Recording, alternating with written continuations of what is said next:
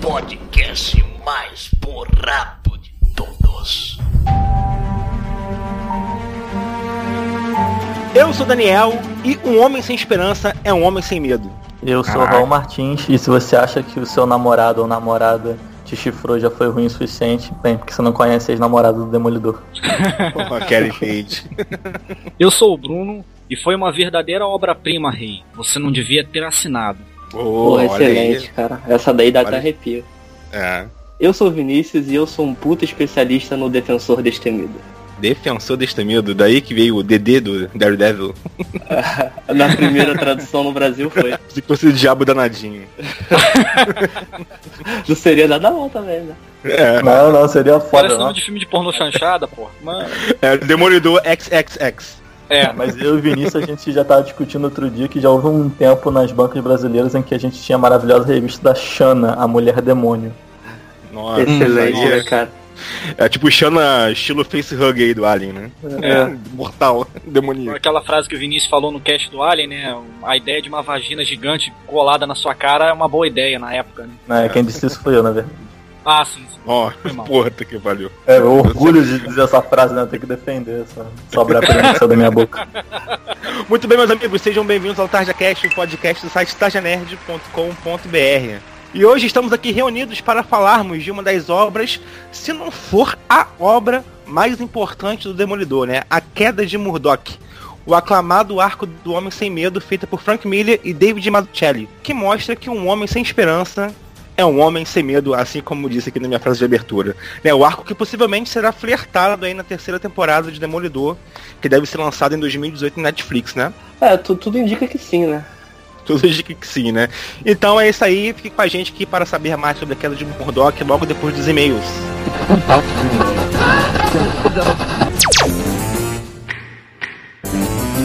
TazaCast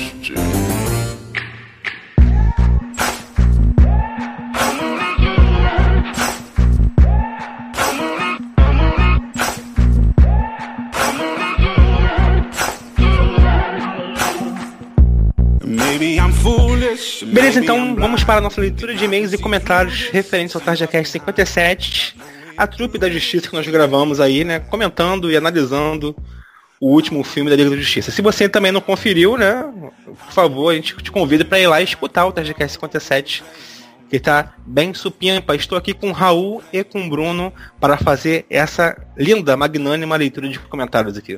Saudações mortais, vamos lá para a leitura de novo. Tá, mas antes da leitura a gente tem que passar alguns recadinhos, não é mesmo? Se você quiser entrar em contato com a gente, é só você ir lá contato@tarjanerd.com.br ou acessar lá no site mesmo, né, que você vai ter acesso lá ao nosso conteúdo, nossas postagens com review de filmes, livros, jogos e também o podcast, né? E aí tem lá um, um campinho lá para você deixar a sua mensagem, o seu feedback pra gente, que aí vai ser super bem-vindo. Exatamente, também queria convidar aqui os nossos ouvintes a assinar no nosso feed, né, do TarjaCast, para poder já receber as nossas atualizações, né, nos seus dispositivos móveis, nos seus agregadores de podcast também, né. É só clicar nesse linkzinho que tá aí no post, ou então procurar por TarjaCast ou Tarja Nerd aí no, no buscador de seus agregadores e assinar o feed do Tarja Cash e aproveite também para nos avaliar, né? Deixar as suas cinco estrelinhas lá pra gente, pra gente poder cada vez mais ser relevante na podosfera brasileira. Não aceitamos menos do que cinco estrelas, hein? Exatamente. E a galera também pode aproveitar para seguir as nossas redes sociais, né, Raul? Exatamente. A gente tem o arroba Tarjanerd no Twitter, no Instagram e, obviamente, a nossa página no Facebook. Mas mais importante do que tudo isso é o arroba, o Raul perguntou, o meu Twitter pessoal. Muito mais interessante do que outras redes sociais do Tarja Nerd. Olha só, o cara já tá querendo montar uma empresa sozinho, Puta tá vendo? pa- é, é, querendo sim. fazer a dissidência. Tá tipo aproveitando John, aqui o... John Lennon querendo sair dos Beatles, tá ligado? Exatamente, ó. Vai, vai, arranjar teu Yoko só pra tu ver como é que vai acontecer. Também temos que avisar aqui que o nosso querido Raul vai ser o nosso enviado especial. Enviado, olha aí. Quase que Oh. nosso enviado especial Só aí. da Praça é Nossa. É. Todo mundo bota um bigode de tio. Lá na CCXP, ele vai ser o representante do Tarja Nerd lá no evento CCXP. E vai trazer alguns conteúdos diretamente lá e para você que acompanha nosso Instagram, nosso Twitter, né? E até o nosso site teremos aí algumas matérias especiais referentes a CCXP. E você também que segue a gente nas redes sociais. Estamos essa semana iniciando várias campanhas aí diferentes, né? A gente vai ter um blocozinho toda sexta-feira no Instagram, que vai ser sugestões do Tarja, né? A gente vai sugerir obras nerds aí para você consumir durante o final de semana. A gente vai ter o Tarja Podcast Tip, né?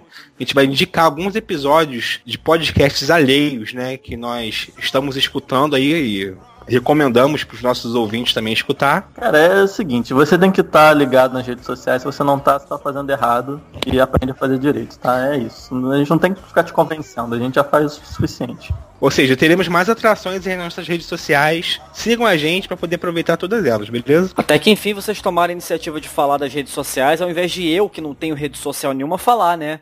Porra, até que enfim, é. houve Inclusive, Bruno, hoje. esse convite para seguir as redes sociais da Target também serve para você. Ah, uma pessoa pseudo-intelectual, como é que é hipster? Não tem Facebook, não tem Instagram, não tem nada, por favor. Não, tem Twitter, porra. Então. Eu tenho Twitter. Ah, Twitter então... não vale. Você, vocês dois nem podiam ter Twitter, porque Twitter é coisa de jovem. Vocês são dois. Porra. ah, mas o recadinho aqui, queríamos frisar também a galera que tá escutando esse podcast aqui sobre a clássica HQ, né? Demolidor, né? É, a queda de Murdoch, que teremos alguns links aqui listados nesse podcast aqui no, da Amazon, que você pode clicar e comprar a sua HQ favorita e conhecer melhor aqui as histórias do Demolidor nos quadrinhos, né? Você que ainda não conhece tão bem, assim, não tem muitas obras do Demolidor, é uma boa dica de você acabar conhecendo mais esse herói e ajudar também o Tarja a crescer. Não, na verdade, na verdade, se você lê o Tarja Nerd ou acompanha o nosso podcast, você está proibido de entrar na Amazon, a não ser que seja pelos nossos links, tá? É a nova regra, desculpa aí. E é isso, tá? Aceite essa nova realidade. Aí, o, o, o Raul tá virando um déspota, cara. Ele tá. Tirando, tiranaço, assim, né, cara? Se cortar esse, esse cavanhaque e ficar só com bigode, vai virar o novo Stalin, vai deixar de ser o diabo pra virar Stalin.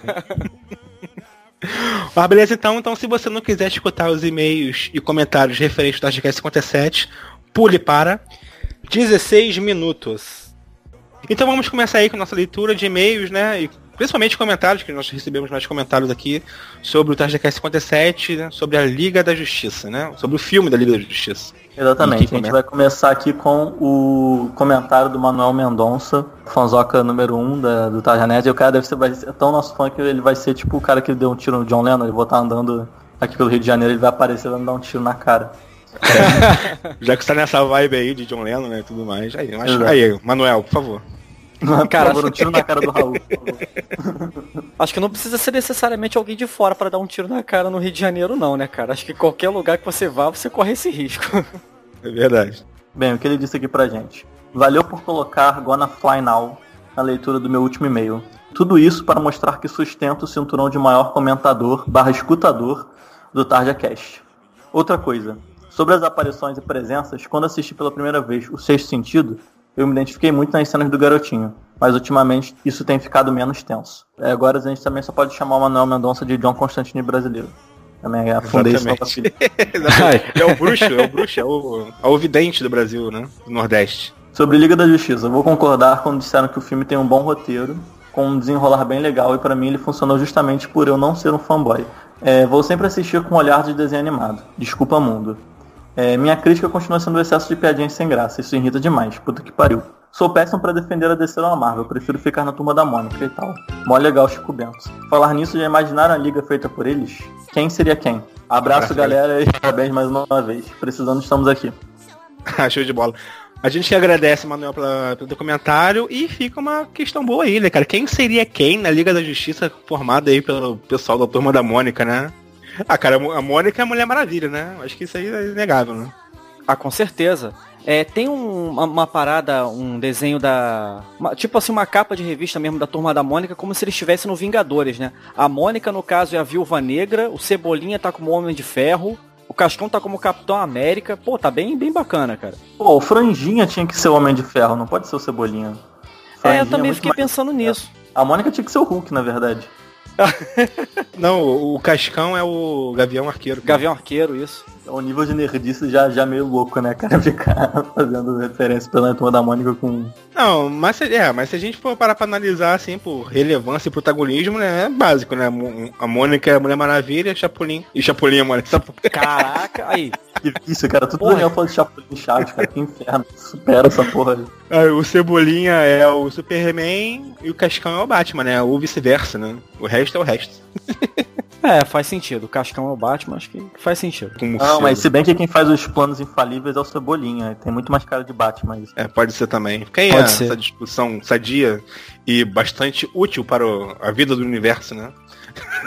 A gente já gravou um cast inteiro sobre o Liga da Justiça, né? Então eu acho bacana a gente passar pro próximo e-mail, que é de um cara também bastante querido nosso aqui, que é o Marcos Alencar, né? Diz ele o seguinte: Fala Tarja Nerd, beleza? Concordo com vocês com relação à parte do excesso de piadas e também compartilho a lembrança do desenho que passava, ou ainda passa, no SBT. Aliás, por não ser grande conhecedor da DC, eu praticamente fui vendo mais das, mais das histórias pelo desenho e as animações. Ou seja, o que conheço e curto está mais nessas mídias do que no material base mesmo. Inclusive, esse filme da Liga me lembra uma animação recente que tem o subtítulo Guerra, que é claramente inspirado na reunião do grupo dos Novos 52, pelo que fiquei sabendo. É curioso porque o filme live action não parece tão grandioso como deveria ser a reunião do grupo. Parece mais uma narrativa episódica, melhor dizendo, algo sem grande impacto. Realmente, né, aquilo que a gente estava falando, né? Eu, eu assisti o filme como se fosse um episódio, né, de um do desenho. É, assim, eu achei o filme épico, como eu falei anteriormente, uma, um grande evento, uma grande reunião, né, e tudo mais, assim. Mas faltou realmente um peso, né, de ser alguma coisa, caraca, vai mexer, aquele perigo real, que vai acabar com o mundo, né, todo mundo tá morrendo em volta, os humanos. Isso faltou realmente esse peso maior, né. Apesar disso ficou bem legal, pareceu uma coisa meio de desenho mesmo, que, né, coisa bem episódica realmente. Seguindo lá, né? Em relação ao Flash, vai ser um trabalho muito difícil pro Ezra em seu filme solo. Nesse filme da Liga, mesmo ele fazendo um alívio como um papel novato, de forma bem parecida com o Homem-Aranha em Guerra Civil. Outras coisas que me incomodaram um pouco foram a ausência de uma trilha sonora realmente marcante. A única ex- exceção é a trilha da Mulher Maravilha, que, causou, que casou perfeitamente com aquela ótima sequência do banco. Outro incômodo é esse estilo de filmar com planos tão próximos, com direito a destaques para o corpo da Mulher Maravilha.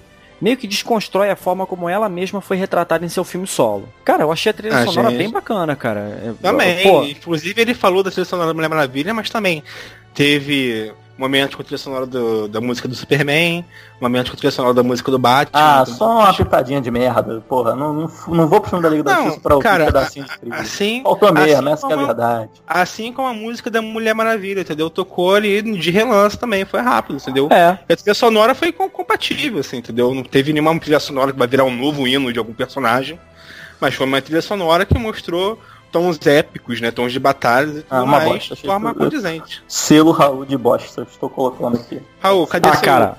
diploma de Vila Lobos aí pra poder... É, valeu.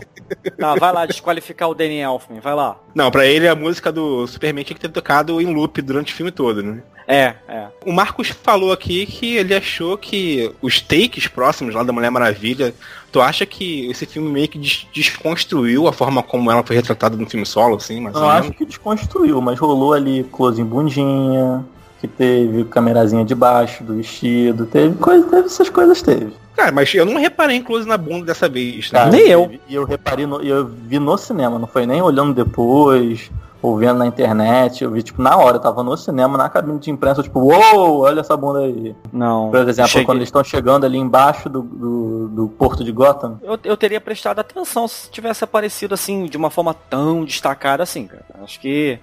Enfim, segui lá a mensagem dele. Apesar de tudo, gostei do filme. Em termos de diversão, valeu a pena, mesmo não sendo marcante como eu gostaria que fosse e como a própria equipe merece. Realmente, né, o que, aquilo que a gente falou, né? Foi um filme divertido, foi um filme bacana, deixou a desejar em diversos pontos, principalmente nas piadinhas, realmente.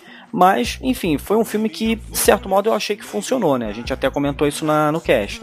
Exatamente, cara. Eu também concordo aí. Pro que estamos acostumados aí a acompanhar durante o ano todo de filmes de super-heróis é aquilo ali, né? Um pouquinho de mais do mesmo, né? Podia ser pior, podia ser melhor, né? Mas, cara, infelizmente, né? É o que a gente tá acostumado, né? A gente tem que também aumentar um pouquinho o nosso senso crítico para todos os filmes, né? Não somente para um só. esse filme É. da Liga foi uma pizza de calabresa. É isso. É. Não falou nada, mas tudo bem. Não, podia ser aquela portuguesa aquela gostosa. pizza comum, é, aquela pizza padrão, sabe? Aquela pizza que não tem erro, assim, mas não é aquela pizza que você, porra, vai comer Cara, e vai ficar loucaço. Inclusive tem muita gente aí querendo ver a- o corte final do Zack Snyder desse filme, né? Porque estão dizendo aí que tá bem contrastante com o que foi soltado com a edição final do Joss Whedon, né?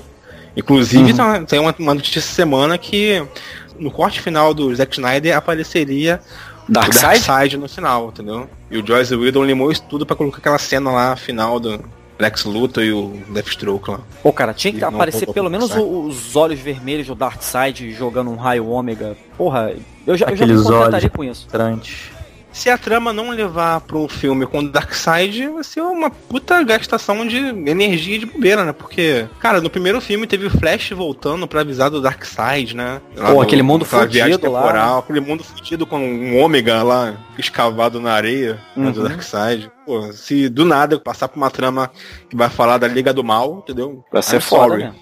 Mas isso são cenas do próximo capítulo. E agora fiquem com o cast Demolidor. Exatamente, é assim mesmo, um, um corte de faca cega mesmo. Assim. Fica deixa então, vamos lá. Então vamos lá para o cast da queda de Murdoch. Don't put your blame on me.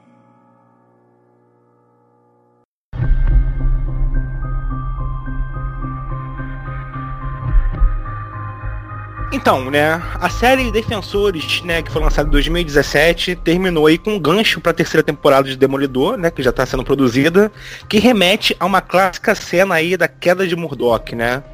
Aí que foi aquela cena lá em que ele está sendo meio que recuperado, né, em um convento, né, sendo tratado por freiras lá, né? E isso acabou gerando todo um burburinho se a série realmente adaptaria a icônica HQ de Frank Miller e Michelle, né? A queda de Murdoch. Ainda não sabemos como será essa temporada de Demolidor, né? Mas dificilmente adaptará fielmente a HQ de tantos contornos psicológicos escritos por Frank Miller, né, cara? A queda de Murdoch. Se tem uma coisa que me deixou puto com a série dos Defensores, é que eles vão eles vão me obrigar a assistir Defensores, que eu já não tava afim, só pra eu poder entender depois da terceira temporada de Demolidor. Isso me deixou bem puto. É, cara, porque deixou um cliffhanger aí danado aí, que não precisava, assim, não precisava mexer com isso, mas mexeu, né? Não gostei muito da série Defensores. Mas é isso aí, né, cara? Mas será que isso é pra forçar público? Será que isso é pra forçar você, ao cara ah. que só ah. quer ver Demolidor, aí lá ter que lá dar o play no Defensores? Provavelmente. Acho que a Netflix não joga para perder em se tratando disso não, viu? Eles devem ter pensado nisso também. Não, mas show de bola. Então vamos aqui nos concentrar na queda de Murdoch, né? HQ aí, icônica dos anos 80. E que podemos chamar de clássica, né? Uhum. Sim, sim, é, é total clássica do. O pessoal tem uma babaquice da galera que lê quadrinhos, que fala que a Marvel não tem clássicos e tal, mas assim, isso é uma puta babaquice, tipo assim, dessa, até essa galera que fala isso, a única HQ que eles, digamos, mordem a língua para falar isso é a queda de Matt Murdock. Alguns consideram até o único clássico da Marvel, né? De um dos grandes, assim, dos quadrinhos. Foi um arco aí roteirizado aí pelo Frank Miller, né, cara? O icônico Frank Miller aí, né? Que também deixou aí suas marcas também no Batman, né? E tudo mais. Porém, ele começou aí com o Demolidor. Mas ele iniciou ah. antes, na verdade. A queda de Murdoch é uma volta dele ao Demolidor. E o que, que ele foi? Ele saiu do Demolidor um tempo, pra depois voltar com a queda de Murdoch? Isso, ele encerrou a fase dele e ele queria fazer algo autoral. A Marvel não deu essa, liberdade oportunidade para ele. É, essa oportunidade no caso. E a DC ofereceu, não, você pode vir para cá e fazer o que você quiser. Na época ele já ele tem uma influência oriental muito forte no, no estilo narrativo dele e ele tinha lido Lobo Solitário. Uhum. Então ele chegou na DC e fez Ronin, que é uma graphic novel sobre ficção científica, lance com samurai, sobrenatural, é, que também é um sucesso absurdo dele.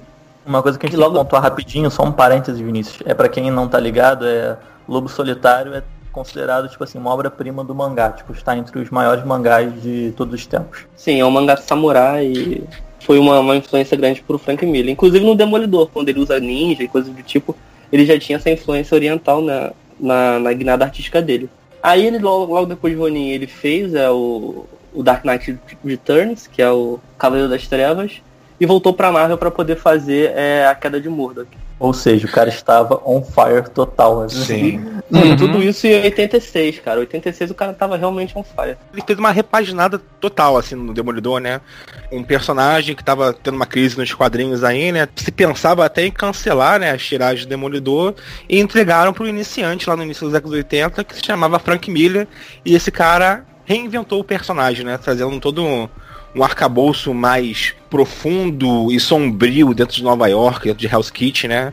Colocando o Demolidor aí com uniformes diferenciados, né? Tudo mais, mudou daquele amarelão para aquele uniforme que aparece na primeira temporada de, da série Demolidor e depois evoluindo para esse uniforme vermelho que nós temos aí, né? Na verdade, essa roupa vermelha ela foi mudada já com o Stan Lee. Não chegou nem o Frank Miller a ter mudado. Lá na, na fase do Stan Lee ele já tinha mudado isso, da roupa amarela para roupa vermelha. Ah, então eu falei mais Mas... uma merda aí pra variar. Mas... e foi até o Wallace Wood que teve essa ideia, né?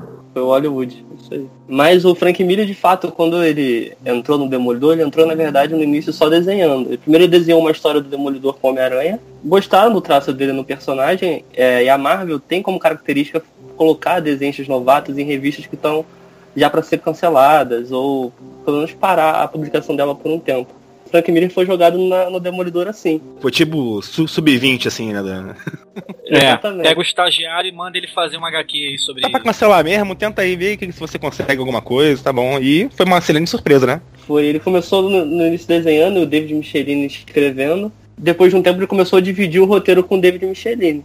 Quando ele começou a roteirizar junto com o David Michelini, ele, a revista começou a subir de venda. E na época lá os editores, o Stan Lee e tal, viram que na verdade seria até mais barato para Marvel colocar esse novato roteirizando e desenhando, eles pagariam até menos. É, e aí o Frank Miller acabou entrando no, no Demolidor como roteirista e desenhista, que foi na edição 168. E logo na primeira edição ele já introduziu a Electra, iniciou com o seu traço já diferenciado, o seu jogo de luz e sombra que é muito característico. No ar, né? Isso, e iniciou uma das maiores fases assim do, de um personagem na história dos quadrinhos. É, acho que a gente pode dizer que a melhor coisa que já aconteceu com o Demolidor é ele chegar nesse nível de ser quase cancelado, porque esse é um ponto onde as revistas, tipo assim, onde vale tudo para salvar ela. Então, é, os roteiristas e os desenhistas têm, digamos assim, liberdade para fazer o que eles quiserem. Tem vários personagens que isso meio que rolou, assim, né? Personagens que eles caíram num esquecimento completo. Veio um cara, veio algum gênio que chegou e falou, não, vou pegar esse personagem aqui e vou fazer algo foda com ele. Tipo, foi o que aconteceu com o Monstro do Pântano, foi o que aconteceu com o Homem Animal. Tipo, eram personagens que a galera já não ligava tanto, que a editora também não se importava se as vendas iam descer mais, porque se descesse mais ia ser cancelado. Então, tipo assim, é um vai ou racha. E foi Sim, o caso é, do tipo... Demolidor. Monstro do Pântano foi o Alamor, né? Foi. Sim. Foi o Alamor. Aquele lance de chegar no do poço, né? Tipo assim, a partir daqui nós só podemos, né? ou, ou sobe ou acaba com essa porra, né? E é, assim, é uma, isso é uma constante nos quadrinhos. Os próprios X-Men passaram por isso também. Sim, sim. Chegaram é. a uma uhum. fase de quase cancelamento e de repente eles criaram assim uma, uma subida exponencial. E assim, né? E o porquê que a queda de Murdoch é considerado um clássico, né? A gente já falou aqui que talvez seja a única HQ da Marvel que seja realmente considerado um clássico. Mas por quê? Então, primeiro, vamos cancelar que cancelamento do Raul está proibido na internet de falar que a Marvel não tem clássicos. Porque o que eu acho muito babaquice é porque acho que a galera que fala isso é porque é muito uma questão de formato. Tipo, a galera só considera clássico o que é graphic novel, o que é feito para adultão, o que é violento e não sei o que. Então, tipo assim, você vai me falar na cara dura que as primeiras edições do Quarteto Fantástico com Stan Lee e Jack Kirby não são clássicos sabe? Então, tipo assim, é muito, uma, é muito uma ideia dos anos 80 isso, de que HQ clássica, HQ adulta, violenta, formato de graphic novel, sabe? Coisa que não sai Sim, na sala é. nem nada disso. É uma uhum. coisa de formato que até... Mas... Cara, isso rola até com cinema também, né? Só chama de clássico aqueles filmes que podem disputar Oscar, né? Os filmes dramáticos tudo mais assim, e acaba ignorando outros tipos uhum. de gêneros, outros formatos de filmes também, né? Ficção científica é o mais recorrente, é. né, de ser ignorado. Esse lance da Marvel não ter clássicos é, a, é uma parada, é usado muito recentemente, entendeu? E é típico argumento daquela galera que fica é, botando em comentário Marvel vs DC e fala uma merda dessa. Sendo que o conceito de graphic novel foi iniciado com a própria Marvel, entendeu? Quando ela fez a morte do Capitão Marvel. Antes que algum nerd bem intencionado que vai estar certo falar que o conceito de graphic novel na verdade foi cunhado pelo Will Eisner. Mas o que o Vinícius quis dizer é a, a, da, da Marvel e da DC a primeira a pegar esse conceito que era coisa de HQ independente, adulta, HQs muito sérias e trazer do mundo dos super-heróis foi a Marvel. A primeira a trazer esse conceito de graphic novel. Ele já existia antes com o Will Eisner. Mas quem trouxe isso, digamos, para o mundo mainstream foi a Marvel. Por que que Queda de Murdoch é considerado um clássico, né, na verdade? Então, é, é porque ela se enquadra em alguns quesitos. Quesito número um, ela é uma graphic novel. Então, apesar de ela estar na cronologia do Demolidor, ela é vendida de forma separada. Ela não sai na revista mensal do Demolidor. Você não lê a, a queda de Matt Murdock assim, você tinha que ir comprar uma edição especial. É, não, ela era... saiu na revista mensal, cara. Não, mas não saiu no separado depois? Depois, mas ela, sa... mas ela é, é, é um arco fechado edição... ali, né? Ela saiu é entre as edições 227 e 233. Ela saiu mas, você, mas é porque a ideia é que você pode ler ela solta, né? Tipo, você pode pegar, pode ser, entre aspas, a sua primeira revista do Demolidor. Que seria uma merda, porque você não entenderia muita coisa. Existem informações nela que são necessárias você ler a fase do Frank Miller, mas nada que também vai estragar totalmente a experiência. Não, é, eu, por exemplo, eu li poucas coisas de Demolidor na minha vida, mas eu sei quem é o personagem, é, né? Sei de tudo que envolve, né, as questões do personagem, e assim, pelo que eu li, foi de boa, assim, as coisas que você não entende muito bem, você mais ou menos consegue decifrar de forma intuitiva ali dentro, né? Mas eu acho que a galera que conhece, que pelo menos leu, viu as séries do Demolidor, consegue ler de boa, assim. Sim, não, consegue, sem dúvida. É, sim. Não, e acho que pra quem viu as duas temporadas de Demolidor, cara, acho que se pegar pra ler essa, essa HQ, cara, vai ficar muito chocado. Vai ficar tipo, nossa, mano, não acredito que, que o mundo do Demolidor vai dar nisso, né, mais tarde. E o que eu acho também que, é, que acaba enquadrando ela como clássica é porque ela aborda um tema que estava muito em alta na época. Que na verdade acho que é um tema que nunca saiu de alta, assim, o nego tá até hoje falando disso, acho que já tem encher um pouco o saco. Que é essa coisa da desconstrução do super-herói que foi até uma frase do próprio Frank Miller definindo esse período que ele fala assim, é Watchmen do Alan Moore foi a autópsia dos super-heróis e o meu Cavaleiro das Trevas foi um funeral cheio de música. Então o que ele quer dizer é que ele, ele e o Alan Moore mataram assim o último resquício que poderia existir de inocência nos quadrinhos, eles mataram por completo. Então o conceito de super-herói estava completamente é, embaixo, digamos assim. Né? É, não, tava meio que assim, tava com descrédito, sabe? As pessoas olhavam para os super-heróis como assim, a graça só era se eles estivessem em decadência, se eles estivessem deprimidos, se estivessem acontecendo coisas horríveis. Tipo assim, parece que a única forma de justificar um super-herói era para se fosse para desconstruir ele. Se você mostrasse um super-herói tipo estilo super-homem, bonzinho, good vibes, uhum. era meio a galera meio que recusava. Então é. a queda do Matt Murdock se enquadra perfeitamente nessa vibe que tava rolando na época, sabe? Era o que a galera estava querendo ler. Eu lembro até que no cast que a gente gravou sobre o Batalha do Apocalipse, a gente debateu isso um bocado, né? Sobre ter aparecido o Ablon, que era esse perfil clássico do herói paladino, valoroso, etc. E aí eu até estranhei da pessoal ter gostado tanto do Ablon e tudo, porque a, é, existe realmente esse, essa noção, né, de que para ser um super-herói o cara tem que ser altamente problemático, tem que cometer atos duvidosos, é, imorais, etc. Foi uma boa discussão, né? E aí, no caso, pro Murdoch, né, pro, pro Demolidor, tava indo nessa vibe, né, de super-heróis problemáticos aí. E o que, eu, o que eu achei mais bacana é que, assim, o Frank Miller, ele meio que fugiu do estereótipo, né, ele fugiu do caminho comum. Porque quando você vai ameaçar o herói, o que, que você logo imagina, né? Ameaçar as pessoas que ele ama. Porra, a Tia May é o melhor exemplo disso, né? Quanta, quantos peripécias a Tia May já sofreu, né? O que ele criou foi mecanismo assim de fuder com a vida do, do Murdoch em outros aspectos, tipo conta de banco, conta de luz, conta de telefone, é, aluguel. Caralho, isso foi genial, sim, cara. Sim. Aí então já é bom a gente dar uma sinopse aí do Queda de Murdoch, né? Pra galera que tá escutando a gente que nunca tiver lido, né? Primeiramente, a gente recomenda você parar de escutar aqui e ler, né? Que é uma leitura até fácil de fazer, são só quatro volumes, né? Mais ou menos, cada volume com é, 50 páginas, mais ou ah, menos. Hoje aí, você né? só acha num volume único, fechado. Acho que hoje não acha mais nesse. Não acha mais. 4, não. Uhum. Isso. Aí, se você não quiser tomar spoiler aí, quiser ler, vá lá, dá uma lida lá, depois volta aqui. Ou se você não se importar muito com spoiler aí, o quadrinho tá o quê? 30 anos? 30 anos já, 31 anos. 31 anos. É, 31 anos. 31 anos é, já, é então se for de spoiler. Eu passou é, Porque assim, o título já diz muito, né? O Demolidor vai se fuder até o mais amargo fim. Mas acho que a graça é muito ver como ele faz isso, né? Como isso se dá, como é que o rei do crime. Qual é o plano do rei do crime.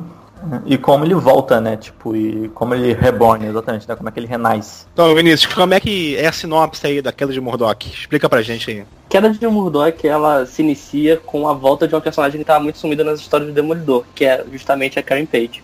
Logo nas primeiras páginas você já tem uma, um acontecimento meio chocante, se você é acostumado com a Karen Page lá da, da Era de Prata Sério? dos quadrinhos, aquela personagem inocente, secretária, apaixonadinha pelo Matt.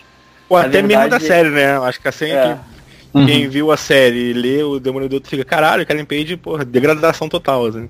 Exatamente. Ela foi pra, pra Hollywood para virar uma atriz de sucesso, acabou não, não conseguindo, se tornou uma, uma prostituta e acaba logo no, nas primeiras páginas dos quadrinhos vendendo a identidade secreta do Demolidor por um pico de heroína. Pico de heroína, olha aí, o que que é, né? Uhum. Quanto pode custar aí um, um vice? Nossa, tá a galera moral. Suédio. Isso já é o Frank É, olha. Miller pagando de moça. Recadinho do He-Man, recadinho do He-Man. Recadinho do He-Man. É, essa identidade secreta acaba caindo nas mãos do Rei do Crime, como tudo lá na- no universo Marvel. E o Rei do Crime, tentando se vingar de tudo que o Demolidor já causou no, nos seus negócios, nas suas empreitadas, ele decide simplesmente quebrar o Demolidor. E quebrar de todas as formas possíveis. É, da forma profissional, é, dos relacionamentos, é, sua estabilidade e o seu psicológico. Fazer dele duvidar dele mesmo. E de fato ele consegue. E é basicamente isso a premissa da história. Exatamente, né? Aí ele justamente, sabendo dessa informação aí, né, que chegou até ele, ele faz de todos os artifícios, né, por debaixo dos panos aí que ele tem dentro da, da imundice, que é da funcionamento Uhum. social aí, né, do, do estado e tudo mais lá de Nova York, né? Ferra o Demolidor, né, o Matt Murdock, tanto profissionalmente, né, que ele acaba perdendo a licença de ser como advogado, ele perde a casa porque ele passa a dever lá a hipoteca, não sei o que e tudo mais da Receita Federal. Isso. E também, teoricamente, ele perde até os amigos também, né? Sim. Ele É. se vê ali sozinho, né? A outra namorada dele termina com ele por telefone e mais ainda, né, ela ela acaba tendo a casa abordada, assaltada. Ela e o melhor amigo dele se encontram, né, e aí acaba meio que rolando um clima entre os dois. E. Isso também foi pensado pelo. Eu fiquei me imaginando isso. Será que o Wilson Não, Fisk isso imaginou não, isso, isso também? foi natural. Acho que serviu pra deixá-lo mais Aham. na fossa, né? Tem um policial super certinho lá que acaba acusando, né, o Matt Murdock de alguma coisa lá que eu esqueci. De que que é. Propina. É, E acaba que isso. Olha, é um tema mais atual do que esse aí, né? isso é uma das coisas mais fodas desse quadrinho. Porque se você acompanha o Demolidor, imagina a criança lá que lê o Demolidor desde nova, e ela vê essas primeiras edições da, da queda de Murdoch. E ela percebe o quão grande é a influência do Rei do Crime lá na cidade. E você percebe o quão insignificante é o Demolidor, que é um herói foda, é, já tem sai, suas 200 edições de história, que você acompanhou, e que na verdade em duas edições o Frank Miller conseguiu reduzir ele a um mendigo praticamente, um cara que dormiu na sarjeta. Graças à à influência e aos caras engravatados lá de, de Nova York. E eu acho isso Sim, muito né? foda que o Frank Miller fez. E como, e como o Rei do Crime faz isso? Nudes, cara. Nos anos 80, o Rei do Crime ele tem nudes de todo mundo, cara. Ele De todo mundo, simplesmente Todas as mundo. pessoas que estão na mão dele é porque ele tem alguma foto comprometedora, cara. Fotos, Cara, vídeos, o cara tem tudo. Nessa época ele, ele devia ter algum conchavo com aquele carinha que revelava a foto na Kodak, né? Né? Pra pegar, não, aí, você revelar essa foto ainda, me arranja aí um negativo pra ficar comigo, né? Então, é sabe que eu, exatamente, é sabe que eu fiquei pensando? Tem uma hora que ele tá falando com um senador, eu acho. Aí ele vira e fala, ah não, senador, porque se você não fizer isso, as fotos com aquela garçonete, não sei o que e tal. Podem virar pensando, cara, é, pode virar público e tal. Aí, tipo, eu fiquei pensando, tudo bem, o cara hoje, ele tem um celular na mão, ele tá lá fazendo as loucuras dele, ele tira uma foto lá com o celular e tal, mas porra, com uma câmera antiga, cara, por a Polaroid, aí o cara tem que colocar o flash, sabe? Vem aquele flashzão de lâmpada gigante, tipo. Caralho, cara, que tesão pra ter um nude, cara. Relaxa. Tipo, não tá A querendo dar espionagem lá rodava sinistra, né? O Rei do Crime é o grande deus ex machina, né, do, do, do mundo do crime da Marvel, né? Ele, tudo que é relacionado ao crime tem que passar pela mão dele. Não, e Mas tem é até aquela- um momento que eu acho meio exagerado, que é tipo assim.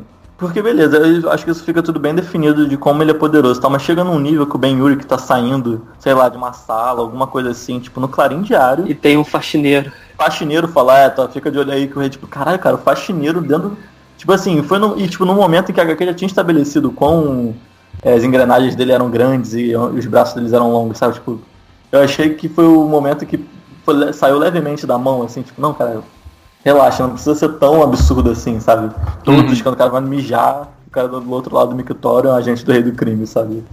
É todo mundo, né? O Rei do Crime, que é um dos principais vilões entre vários heróis da Marvel, né? Do Demolidor, ele é o maior vilão, né? Ele é antagonista Acho que- principal das Ah. maiores histórias, né?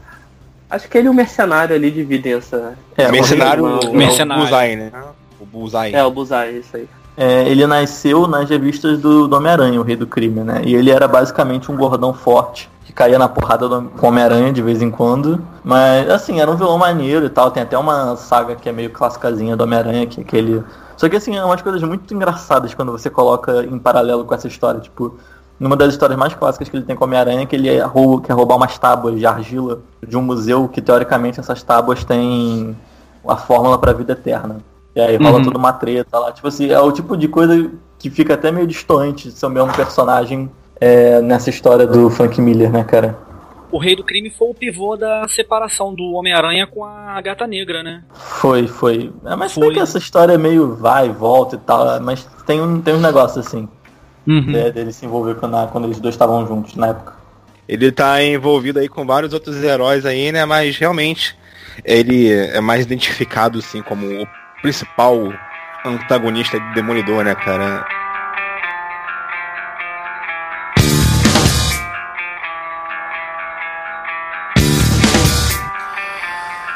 Lost in pictures to meaning and purpose.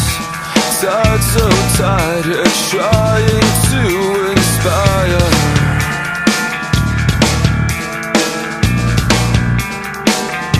A lack of faith,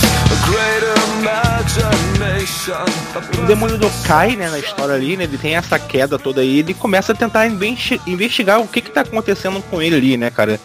E nós somos brindados durante todas essas sequências de cenas e tudo mais aí por ótimos traços, né, do Mazzucchelli ali, né, cara. Não só ótimos traços, mas o que mais me chamou a atenção foram também as cores da HQ, né, cara. Que são bem chamativas e também bem icônicas, né. Tu vê ali o cabelo do Demolidor sempre chamando a atenção, né, aquele cabelo ruivo, meio louro, representando gato. gato. Puta que pariu até na, na, na, cena que o, o, Rei do Crime tá vendo assim as fotos em preto e branco, assim, os televisores. Caraca, cara, é muito bem feito. É totalmente com aquele estilo no ar investigativo. Isso, isso fica muito escancarado quando mostra cenas que tá ele, tipo assim, pensando e tragando, fumando charuto, né? Ali é tu vê que aquela cor do charuto, né, incandescente, quando ele, ele puxa, né, e tudo mais, assim, caraca, passa a, a entrar dentro daquele clima no ar, né, aquele clima altamente psicológico ali, né, mental do quadrinho, uhum, né? Sim. E os traços e as cores funcionam bastante em cima disso, né? É que eu acho muito foda que o David Mazzucchelli, esse tipo de história, que é mais difícil é você conseguir desenhar bem é, as coisas cotidianas, tipo um escritório e coisas do tipo. E o David Mazzucchelli, quando ele vai desenhar, por exemplo, o Clarim Diário, porra, o cara destrói, cara ele desenha pra cacete e não fica chato. Normalmente os caras, quando não são tão bons assim, eles desenham esse tipo de cenário, tipo delegacia de polícia, um jornal, de uma forma meio massiva, assim, fica realmente ruim. Mas com ele não, fica, fica foda, fica um caos atrás assim, e ele dando foco sempre no personagem que ele tá querendo contar a história. Então fica foda. O Mazzucchelli é um, é um gigante do, desse tipo de história. Outra coisa que eu achei maneira também foi assim, é, foi que ele conseguiu pegar assim a, as cenas de maior confusão e poluir, mas assim ficou um, uma poluição bacana, né? Por exemplo, quando ele tá lutando com o bazooka, aí, aí começa a atirar assim para tudo quanto é lado, aí fere um monte de gente assim, a, a, as pessoas gritando, né? As pessoas correndo, tentando fugir, outros tentando tirar foto. É, é, meio que ele, ele soube tirar uma foto em 360 graus dessas cenas. E aí consegue trazer isso pro papel, né? Ou seja, cada nicho ali, cada núcleo ali cada pessoa tentando fugir, ou então um jornalista tentando tirar uma foto, ou então a porradaria comendo, ele consegue trazer isso na cena e fica ficou bacana, cara. E sem falar na fluência da narrativa dele também, né, cara? Isso que eu acho muito foda, porque o Frank Miller tem essa característica, normalmente, quando ele roteiriza e desenha as histórias dele, que ele conseguia amarrar o ritmo da história dele muito bem. No Cavaleiro das Trevas isso fica muito claro, quando ele, em uma sequência de páginas, ele enche de balão, logo depois ele vai lá e faz a splash page que é a página do desenho completo. Consegue controlar a narrativa e ele vai te prendendo. Uma hora ele prende a respiração, outra hora ele consegue sol soltar. E você fica naquela, é, naquela ânsia lendo a história. E isso é sensacional, cara. Mas o Charlie trabalhou junto com o Frank Miller na Casa de Murdoch e também no Batman 1, né? Isso, também. Exemplo perfeito disso que o Vinícius falou, cara, de prender a respiração. Se você for olhar ao longo das edições, o traço do, do Mazzucchelli vai ficando cada vez mais autoral, assim, mais solto. Ele vai saindo desse padrãozinho super-herói e vai ficando uma coisa mais própria dele. Eu acho que tem uma, um momento que simboliza muito isso, cara, é quando o Ben Urich tá ouvindo o cara morrer do outro lado da linha. Ele vai deformando o rosto do Ben Urich conforme ele vai tendo aquele ataque de pânico, né, cara, de uma forma muito absurda. Porque ele vai, o Ben Urich ele quase vira aquele, aquele quadro do o Homem que Grita, né, cara? Porque ah, sim, sim. E ele, vai, ele deixa tudo vermelho, assim, tipo, a cara do maluco fica vermelha do nada. E é uma cena que, tipo assim, não tem porrada, não, o, o, personagem tá estático, tá parado, ele não tá fazendo nada. Acho que no máximo a galera que tá se movendo ao fundo dele, assim. E eu acho essa cena, assim, brilhante, cara, porque a galera tá falando ao fundo, tipo assim, foda-se o que, tá, o que, que o Ben Urich tá falando no telefone, só ele tá ouvindo, sabe? E o cara tá tendo um ataque de pânico no meio do jornal, E, e a galera não tá nem percebendo, sabe? Isso é a cena Sim. muito sinistra. É, uhum. Ele conseguiu realmente demonstrar todas essas camadas em poucos quadros, né? Em uma página somente. A gente vai vendo o rosto, como o Raul falou, do Ben Urich se deformando, né? Imagina a expressão facial do Ben Urich se ele visse algumas postagens do Facebook sobre política no Brasil, né? Porra, ele deve ficar com uma cara parecida assim. Eu, pelo menos, vi. Pois é. é o Ben Urich, né, que era mais um dos personagens que sabia a identidade secreta aí do Demolidor, né?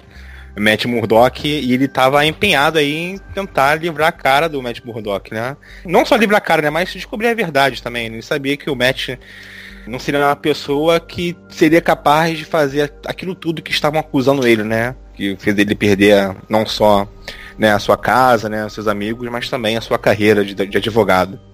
Aliás, se tem uma cagada que a primeira temporada do Demolidor Sim. fez foi ter matado a porra do Ben Wick, cara. Era o que eu ia falar exatamente agora, cara. Verdade. E assim, não precisava nem estar tá lendo esses arcos do, dos quadrinhos do Demolidor pra achar uma cagada, né? Porque na própria série, tu vê que perdeu um elemento muito importante ali que poderia gerar várias outras coisas, né? Sim, dentro do. É um, é um personagem com potencial absurdo, cara. E os caras decidiram matar ele e substituir pela Carrie Page, pra ela cumprir uma função da qual ela nem tem na história do Demolidor, entendeu? Uhum. Não tem nem diploma, na verdade, né? Sabe o que eu tava pensando? É... Quem unificou a galera dos defensores foi aquela enfermeira, certo? Mas assim, fica muito forçado porque, tipo, ok, né? Porque uma pessoa como ela está fazendo isso, assim, uma pessoa que teorica, a personagem dela teoricamente não teria essas motivações. Mas, cara, um personagem como Ben Urich, cara, faria muito sentido, cara, porque ele é um investigador, então ele começa a investigar esses casos estranhos de um homem no Harlem que não toma tiro, quer dizer, que toma tiro e não morre. Começar a aparecer uns ninjas loucos, o que, que tá acontecendo e tal. Tipo, ele, cara, que poderia ter sido maluco para unificar os defensores, mesmo que por acidentalmente, assim, sabe? Ser o cara que vai investigando as coisas, porque ele é um cara que tem motivação para ir atrás desses outros, uhum. outras figuras, assim. E aí deram pra uma personagem que, tipo, eu até acho ela legal, até gosto da atriz, mas. Tem uma, atrás, tem uma coisa que eu não acho legal é essa personagem, cara, no, seriado, cara. Puta merda, não acho ela legal, não, cara. Assim, um, eu, um você, acho que você acaba não achando ela legal porque ela é forçada a fazer algo na estrutura de roteiro que você vê que não encaixa com ela. Se ela fosse só, sei lá, a namorada do Luke Cage, a amiga da Jessica Jones, tipo assim, uma, uma personagem secundária legal que cuida deles quando eles estão machucados, ok. Mas assim, esse é o problema, ela fica forçando ela num, num papel que claramente não faz muito sentido com quem ela é. Cara, e mais uma curiosidade aqui, né? Já que tá falando de Ben Urich, né? Eu não sabia que ele trabalhava no Daily Bugle, né? Junto com o Jonah Jameson, né? Aí eu falei, caraca, quando eu li o caso de Murdoch, e vi, caraca, tipo assim, será que o Ben Urich também já apareceu alguma coisa assim com relação ao Homem-Aranha também? Já, não. já, se duvidar, ele, sei lá, eu não sei onde o Ben Urich surgiu, mas se duvidar ele surgiu no Homem-Aranha, não sei. Mas ele é um cara que tá sempre aí no universo Marvel. Tipo, ele é o jornalista clássico, assim. Vira e mexe usam ele como estrutura de roteiro nas histórias para trazer uma informação, alguém uhum. que tá uhum. precisando investigar alguma coisa. É, tipo, bem comum. Se precisa botar um jornalista no meio, coloca ele, né? Ben. É, tipo, pra galera que lê muito quadrinho, o Ben Urich é tipo um personagem meio que entre aspas clássico, assim. Meio que todo mundo já esbarrou com ele uma vez ou outra, assim.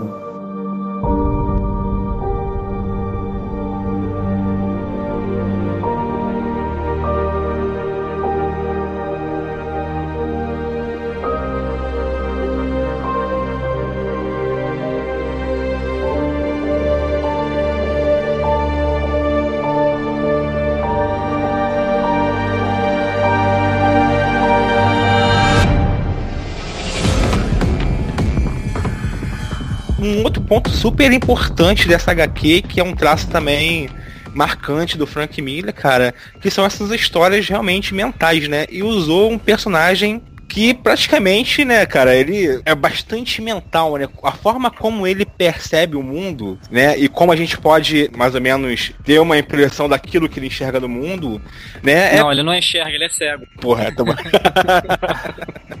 Primeiro piadinha de cego. Tava tirar a é, mas é o seguinte, porque as descrições que o Frank Miller acaba fazendo durante os quadros, né, cara? Que às vezes tem um quadro apenas, assim, ou dois quadros na página e várias caixas de diálogo ali, né, cara? Que tu vai vendo assim. Aí na verdade você vai percebendo que é o Demolidor descrevendo o que ele tá sentindo, não só emocionalmente ali, né? Mas descrevendo também como ele está se percebendo naquele mundo. Ele tá sentindo aquele vento frio que tá escapando pela fresta da janela, sentindo aquele cheiro de rato que tá debaixo da cama, né? Né? Tá escutando a sirene, quatro quadras, uma pessoa tá chorando.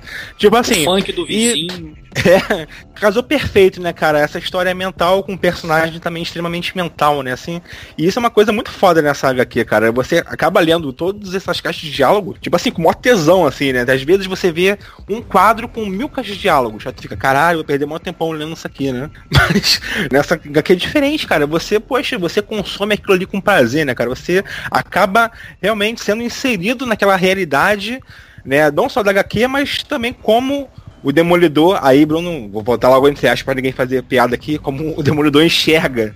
Ah, né, sim. A, a Eu acho que a volta que você né? busca é percebe. É, percebe. percebe é. Pode Excelente, ser. muito bom.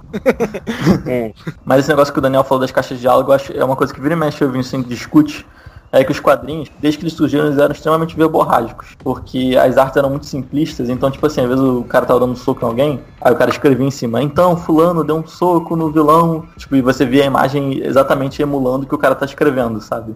Então parecia mais livro ilustrado do que uma história em quadrinho.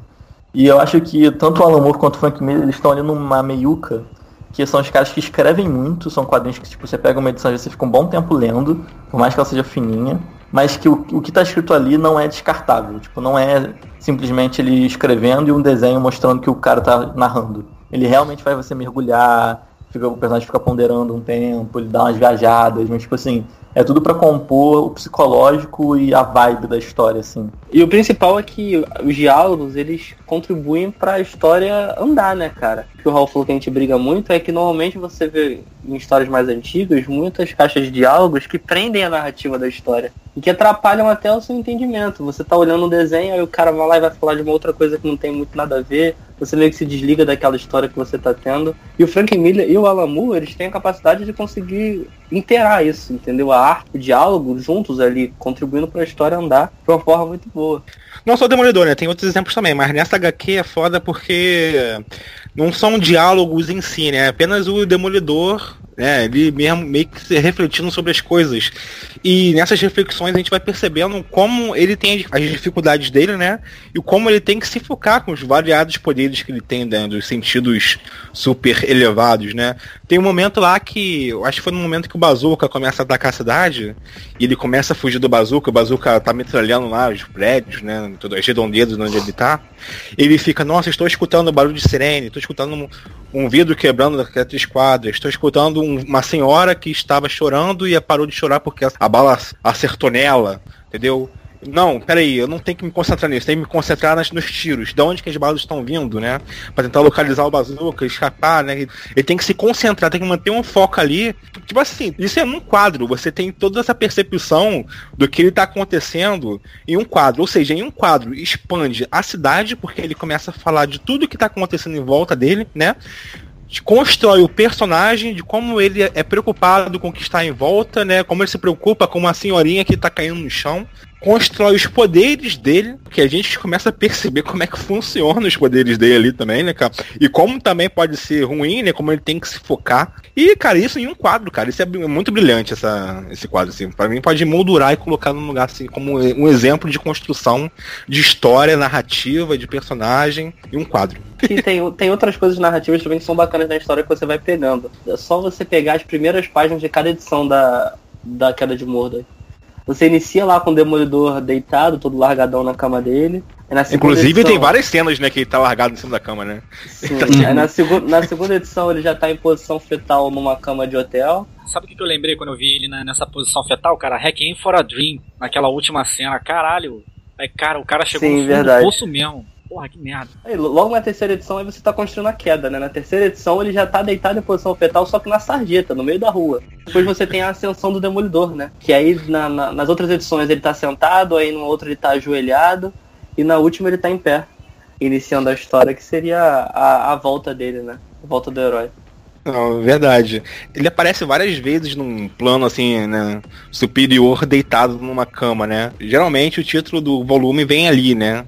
Aí no primeiro é tá Apocalipse, tá ali deitado, relaxado na cama, depois tem um purgatório, que é ele nessa posição fetal, dentro daquele cubículo, né, aquela possível que ele ficou como hotel de 8 dólares, sei lá.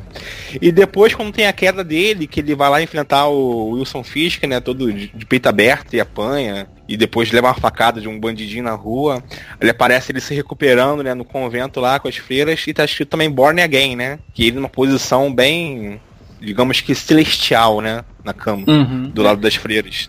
Born Again que também é um excelente disco do Black Sabbath, época que o Ian Gillan do Deep Purple eh, liderou as vocais do Black Sabbath, só um adendo aí. Mas essa, mas essa expressão é, Born Again é, é, na verdade é, traduzido do, do inglês, né? mas, vi- mas foi dito originalmente por Cristo. Não lembro a passagem agora da Bíblia em que ele fala. É, parece que aquela coisa, ah, é, o homem que quiser ter a vida eterna terá que morrer muitas vezes e nascer muitas vezes. Não lembro agora o trecho exatamente, posso até procurar. O Raul até pontuou aqui na pauta né, que existe um paralelo re- realmente da trajetória do Murdoch com a figura de Cristo, né, o Raul? É porque o Demolidor é um dos pouquíssimos heróis que tem a religião definida, né? Porque geralmente a religião nos quadrinhos super-herói é, é um tema que quase que beira, beira não existir. Sabe? A não sei quando aparece um satanista para invocar um demônio, umas coisas assim, mas tipo, geralmente essas coisas da, do- da religião, elas estão muito nos âmbitos privados e são totalmente excluídas, assim. E o Demolidor é um dos poucos heróis que realmente traz isso para compor o personagem. Então, tipo, o Demolidor ser cristão faz muita diferença em como ele, lida com, com as coisas, né? Como ele se comporta. Então, por exemplo, tem uns heróis que você para pra pensar, tipo, qual é a religião dele? Qual é a religião do Batman? Qual é a religião do Homem-Aranha? É, são as coisas que tipo, você não Inclusive tem um texto bem legal no site, né? É, que eu escrevi. As religiões. Exatamente, link no post. Mas a questão é. O Demolidor ele justamente traz isso. E o legal é que ele é meio que essa figura do mártir cristão, né? Tipo, mártir. O que, que ele faz? É, é o cara que ele dá tudo de si, às vezes mais do que ele poderia dar, e ele sofre pra caralho com isso, mas, tipo assim, é pro bem maior. É, ele tá fazendo isso pelo coletivo, sabe? Então, ele, mesmo que ele tenha que suprimir a individualidade dele, ele vai sacrificar ao máximo pelo coletivo. Do herói comum cristão. dos heróis, né? É, só que eu acho Mas- que nisso fica escrachado e é levado realmente a- às últimas consequências, assim, sabe? Uhum. E também essa ideia do, do cara que é cego e salta pelos prédios, é, tipo, porque ele tem tanta fé de que vai dar certo, que ele faz esse tipo de coisa, sabe? Diferente do Homem-Aranha. O Homem-Aranha também faz isso, mas tipo, ele tem poderes, tem aquelas questões pessoais dele, dele precisar de ter dinheiro pra ele. O Demolidor, raramente ele tá pensando assim, não, preciso fazer não sei o quê, porque eu tenho que pagar meu aluguel. Tipo, é, é- acho que é mais altruísta, assim, é mais, nesse sentido, é mais puramente cristão. E até na cena específica na história, você tem um lance dele ter sido traído. E na primeira oportunidade que ele teve, ele perdoou quem traiu ele. E sem nenhum Nossa, caraca, verdade. É verdade, é verdade. né, Cristo total aí nessas referências aí. Ele tá sempre pensando nos outros, né? Eu acho que ele em nenhum momento, quando esteve nessa pindaíba braba aí que o Wilson Fisk o colocou, né? Ele pensou em roubar, né? Em, sei lá, tirar algum dinheiro para por benefício próprio. Mas quando ele vai lá naquela lanchonete que ele gostava, né? E tudo mais, ele vai lá e pega, sei lá, 30 mil dos bandidos para doar pra lanchonete para poder ser recuperado depois do ataque do bazuca, né? Ele tá realmente sempre se colocando abaixo dos outros, né? Isso é o principal fator do, do herói também, né? Clássico, como o Raul estava dizendo.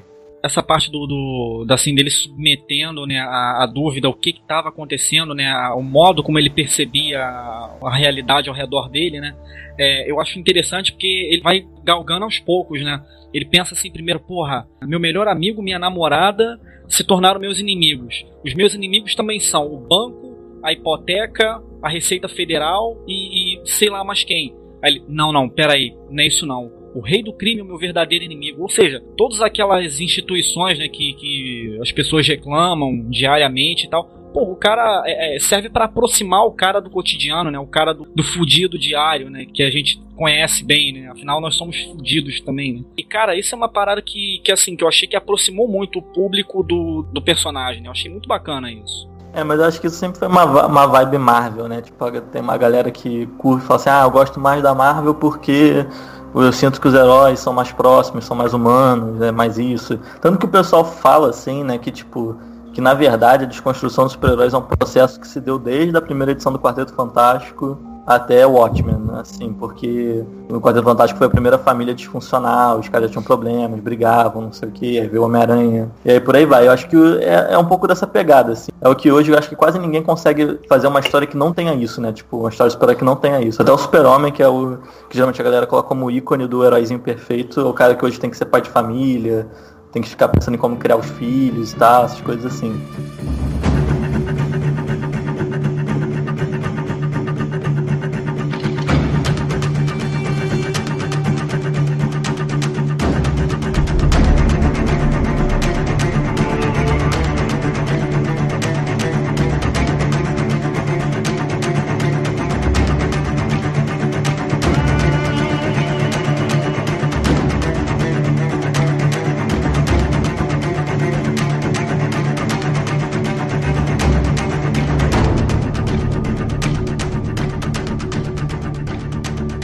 Paralelo que se faz aí do Demolidor com o cristianismo, né?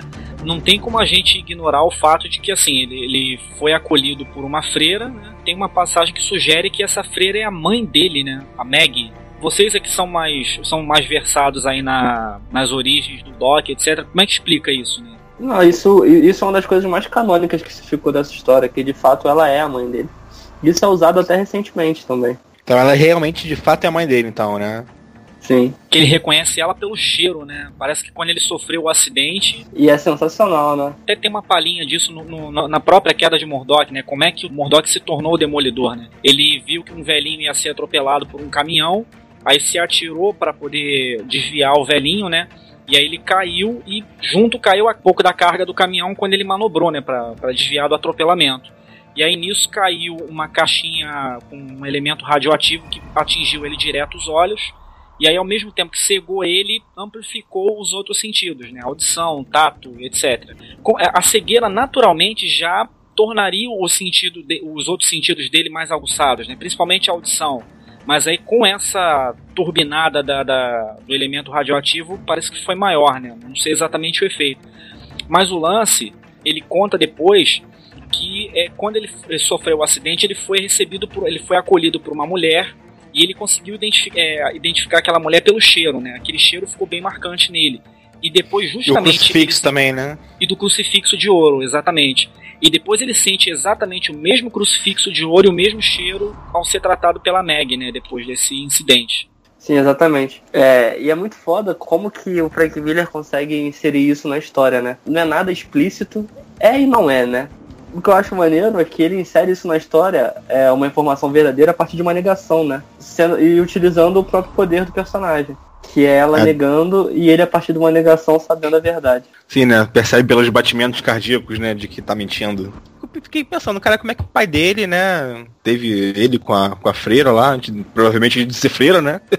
né? Mas. Cara, esse é o tipo de pergunta que, que você não que pode deu? fazer nos quadrinhos, porque se a galera começa a perguntar muito isso, Aí vão fazer a saga Pai do Demolidor, que vai contar. Na verdade, essa informação ela foi dada recentemente, assim, na fase recente do Dr. Mark Wade. Ele se propõe, né, a contar o que aconteceu, né, para ela se tornar uma freira e tal. Que ela era casada com o pai dele normalmente, só que logo depois que ela teve o match, ela teve aquele complexo que normalmente algumas grávidas têm Logo quando elas têm um filho, elas começam a rejeitar a criança, é isso. Aham, depressão uhum. E ela simplesmente ela não soube lidar com isso e ela desapareceu. Aí ela se tornou freira e tal, se arrependeu de tudo isso. Mas, tipo assim, mostra que depois ela encontra com o Matt, depois que ele sofre aquele acidente radioativo lá. Sim, ela fica sabendo que ele sofreu um acidente para visitar ele no hospital, mas ela, no momento ela fala para ele pelo menos até essa fase do Frank Miller, que ela de fato é a mãe dele. Depois isso fica claro entre os dois personagens, mas até esse momento onde se passa a queda de Murdoch, que isso não é claro. É, é claro para ele, né? Mas para ela não, né? Não, ela, não, ela, ela sabe, que, é o filho dele, mas ele, ela não, não sabe que ela ele não sabe. sabe que ele sabe que é, entendeu? Entendi. Uhum. Mas isso acaba que depois na história ela passa a ser um personagem em que ele vai sempre pedir ajuda quando tem que recuperar alguém que tá ferido, né? Assim. Ela, ela vira uma personagem recorrente nesses momentos de, de queda dele, né? Onde ele começa a se duvidar, duvidar do, da sua capacidade e tal, como se fosse uma mãe mesmo, a nossa mãe, é para quem a gente corre. Normalmente ela é a figura que o Matt corre. Depois Entendi. dessa história, né? Foi justamente né, nesse tipo de cena aí que terminou né, o seriado Defensores, né? Com o Matt lá sendo tratado na cama, dentro de convento, né? Com as freiras passando. E aí começou todas aquelas suposições, né? De que talvez a mãe do Matt apareceria na série, né? Que ia adaptar o arco, né? Do, da queda de Murdoch e tudo mais, assim, né?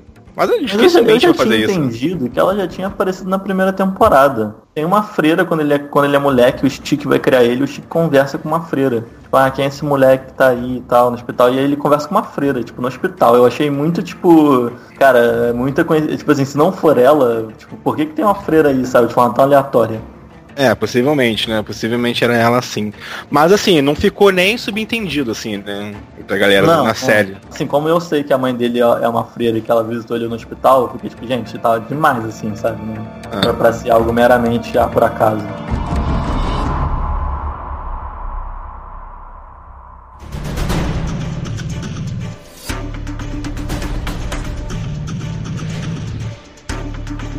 Só que qual é o problema? Existia uma mentalidade no Brasil que, na verdade, no mundo inteiro existia essa mentalidade, que foi esse período em que as histórias em quadrinhos começaram a deixar de ser infantis e começaram a ficar mais adultas. Então, antes da revista em quadrinhos, sei lá, por exemplo, tinha revista, do, por exemplo, do, da DC, que era Super Amigos, por causa do nome do desenho. Só que saíam histórias, tipo, já bem mais adultas, sabe? Histórias dos jovens titãs que falavam de drogas, de aborto, de coisas assim, sabe? Então tava lá na capa Super Amigos e você é, abria e tinha uma galera injetando heroína dentro da história, sabe? Umas coisas loucas assim. Caraca. Criançadinha aí de 8 anos, todo mundo lendo essa porra aí.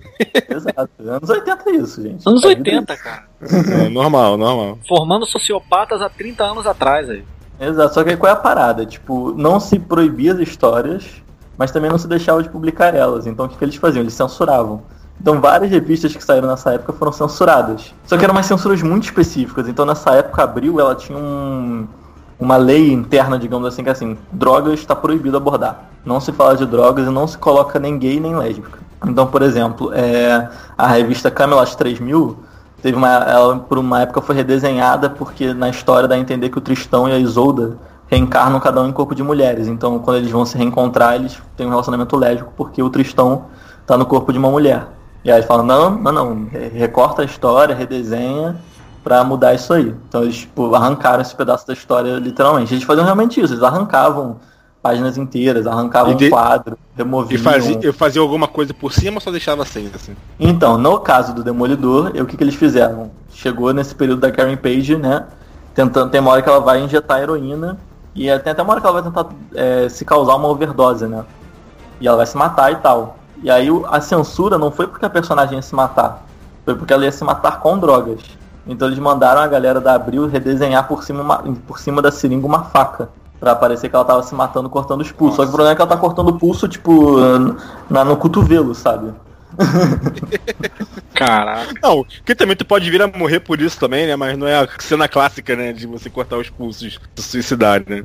Então, tipo assim, e aí as- nessa primeira versão das Super Aventuras Marvel, fica totalmente sem sentido porque que ela vende a, a- Quer dizer, não, acho que eles dão a entender que ela vende por drogas, mas ela não usa as drogas na história, sabe? Fica uma coisa totalmente bizarra. Uhum. Não, eu acho engraçado o critério, né? Ah, vamos substituir o consumo de drogas, vamos substituir por alguma outra coisa. Alguém sugere, alguém sugere. Ah, suicídio, legal, gostei. Não, é, que suicídio normal, assim, segunda-feira, né? É, segunda-feira. É porque as drogas levam a isso, gente. Vocês não estão entendendo. Muitas outras coisas levam a isso também. Se eu não me engano, a edição que eu dei em formatinho pro Vinícius daquela de Matt Murdock tem essa censura ainda. Não sei, ele tem que dar uma olhada aí. Não, é droga. É droga, já. já, Já, já é cru Já- e nu, assim, parada. Já é full putaria já. putaria, né?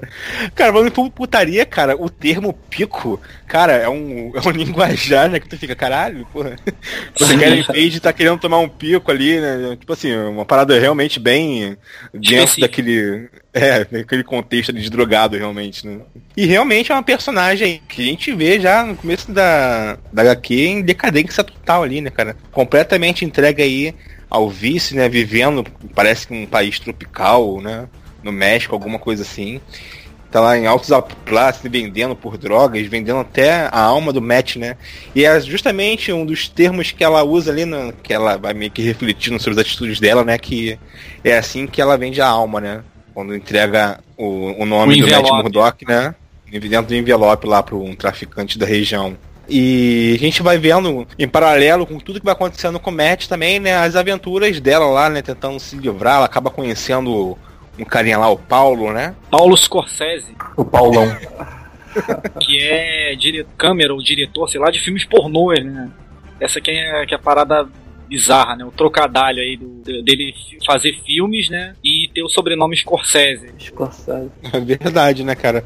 E assim, é um cara totalmente, porra, né? Jesse Malandão também, né, cara? Se a sua Nelson última Rodrigues. esperança é um diretor de filmes pornô, você percebe que a sua vida deu errado, né, cara?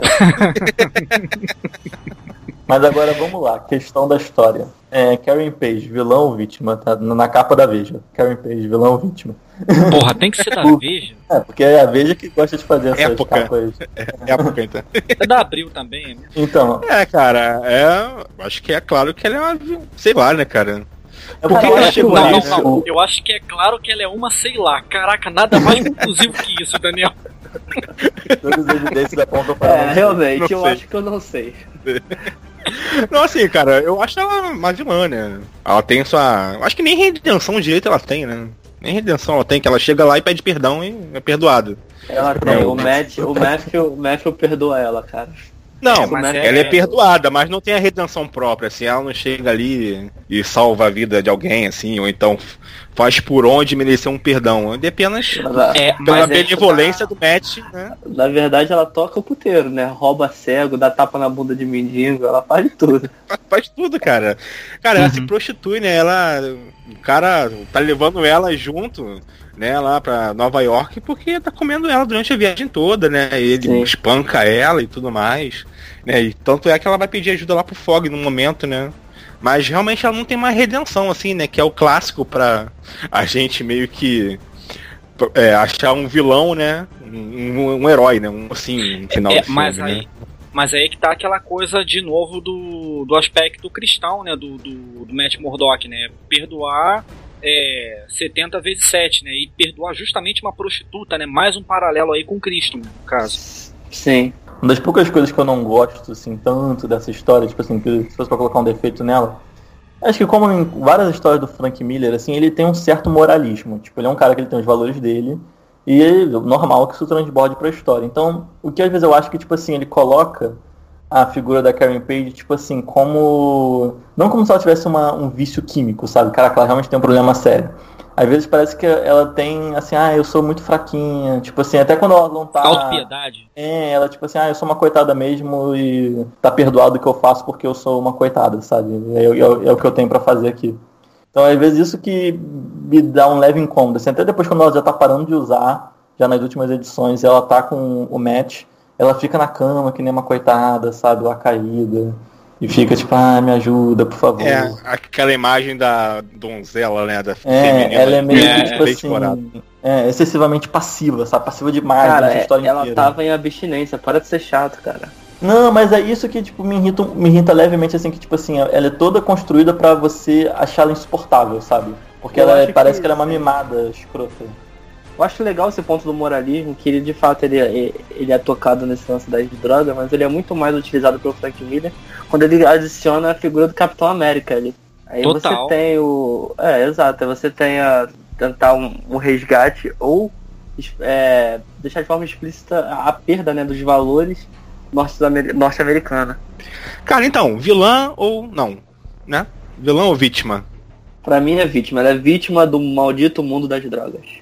É, porque Cara. realmente quando a pessoa tá usando droga, a pessoa está viciada, cara, é uma doença, sabe? A pessoa precisa de tratamento e tal. Então você, tipo, colocar todas as ações dela assim como 100% culpada, eu acho escroto, eu acho uma baquice foda. Só que eu acho que o problema é que a história toda constrói de um jeito que ela, tipo, fica insuportável, sabe? Tipo, você quer entrar na história e, sei lá, jogar ela de um rio, sabe? Tipo, Que isso, Raul? Caralho, que é essa, cara? Você tá maluco, Mas, cara? cara, é tipo assim, é tipo, exatamente Não, nesse cara. nível de exagero. Você, tipo, ela rouba um você está cego, descontando sabe? algum problema seu da vida real nessa história, cara. Tipo, ela, ela Raul, um cego. tu já Tu tá tomou um muito pico, Raul? Raul tá tomando um Raul, tu pico. tá, tu tá muito Paulo Scorsese, cara. Tá muito Paulo Scorsese. É, cara, que tá horror, pistolando aí do nada, cara. Não, em contrapartida também temos a outra figura feminina também da história, que é a Glory, né? Que é uma ex também, namorada É canadense ela, né? Australiana, alguma coisa assim. né? Não, ela é irlandesa.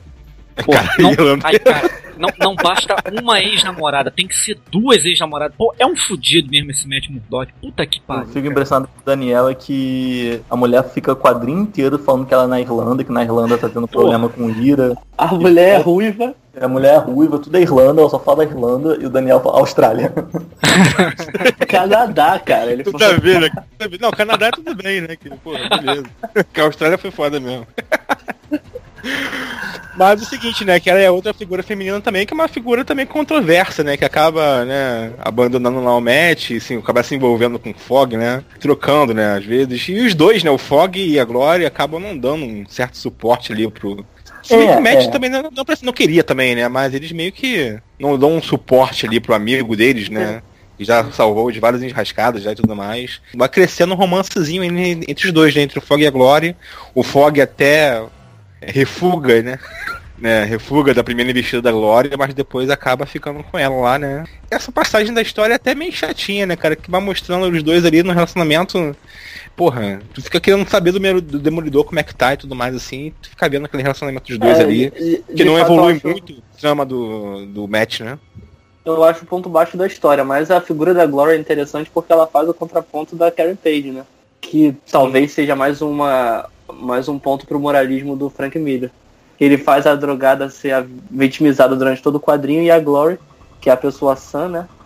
Ela, na verdade, ela é toda empoderada, ela reage a assalto, dá porrada em bandido, trabalha pro jornal, mesmo ferida, ela tenta entregar as fotos dela lá pro Ben Urich pra poder é, resolver o problema. Então ela é o contraponto do- da figura da Karen Page, né? Sim, é. Uhum. Se a Ellen Page é aquela figura totalmente frágil, né? Ela já é uma figura feminina um pouco mais forte. E também, assim, isso que você falou de ser o ponto baixo da história e tal, eu acho, em termos de narrativa, muito importante ter esse núcleo para ter um momento de respiro. Senão a história fica muito pesada e, tipo assim, você perde o impacto das coisas que estão acontecendo. Se você vai mostrando o Demolidor se fudendo uma coisa atrás da outra diretão, sem pausa, é, chega num É. nível que, tipo, você perde um pouco a sensibilidade. Então eu acho bom ter esses enfoques de ou você ir pro Ben Urich ou você ir pro Fog, Pra dar esse respiro, pra quando você voltar pro Demolidor, você ter aquele impacto de novo, sabe? De alguma coisa ruim vai acontecer. Em, termos novelísticos, é como se tivesse aquele núcleo de comédia na novela, né? Olha lá, o Eric Johnson, Heloísa Pellicer, né? Pra dar aquele. Daniel. Tanto que tem uma parte cômica, cara, que tem uma hora que eles estão fazendo compra de Natal, aí ela é assaltada, e o Fog simplesmente joga uma bola de boliche na cabeça do assaltante e o cara consegue sair correndo logo depois. Caralho. Isso é uma ideia absurda, cara. Mas assim, eu acho que 80, pra, rapaz. pra, pra galera que curte Demolidor e tal, eu gosto de ver o Fog, assim, tipo, o Fog Mas fazendo eu acho que o Fog Fog. não tá bem nessa história. Fog não, Não, tá eu bem. também não acho que ele tá bem, mas o que me incomoda é justamente o Fog, tipo assim, ter determinados momentos, principalmente no início. Que é isso que me, Travou. incomoda na, na história. O, o Matt liga pra ele e fala, não, cara, então. é, não vou mais poder advogar, cortar a minha luz, tá rolando isso, tá rolando aquilo, começa a contar tipo, várias paradas pesadíssimas. Aí o Fog fica, é, caramba, cara, pois é, carambolas. Ah, a vida é isso, né? a gente se vê, rapazão. Tipo, sabe, ele dá uma cagada forte. E tanto que eu fiquei tentando lembrar depois na, na mensal Demolidor se tinha rolado uma briga entre eles pra tratar esse relacionamento tão frio, sabe? Eu fiquei tentando lembrar disso. Porque eu acho muito, muito assim, apático dele pra um melhor amigo tá nesse estado, sabe? Não, tudo bem que ele vai defendê-lo, né? Vai advogar, defendendo um, um, um match lá no tribunal, né? Inclusive ele ganha uma oferta de trabalho lá do, do Wilson Fisk, né? Porque ele defendeu bem e tudo mais. Mas isso também né, t- nem tão valorizado assim na própria história. Né? Isso É. que ele faz pelo amigo e depois ele já esquece, assim, tá tipo na lareira com a glória, assim. É, Eu, eu não sei, né? Numa, numa primeira leitura que eu tive, é, me pareceu que ele tratou o Matt Murdock assim meio frio no telefone, assim, porque, porra, eu tô com a sua ex que você acabou de terminar aqui no meu apartamento, cara. Sei lá. Eu achei que ele se sentiu meio que pisando em ovos aí nessa, nessa, nessa parte. Ele você furar olho? Ou não? Não, acho que não. Ah, boa questão. Acho que é uma coisa a ser discutida, cara. Eu acho Cara, eu acho que me cheira a ser fura-olho, cara. Também Foi acho, eu acho. recente. Foi recente ali o término. Eles tinham acabado de romper a, a sociedade deles. Tudo bem que furar o olho do demolidor não é muito problema, né?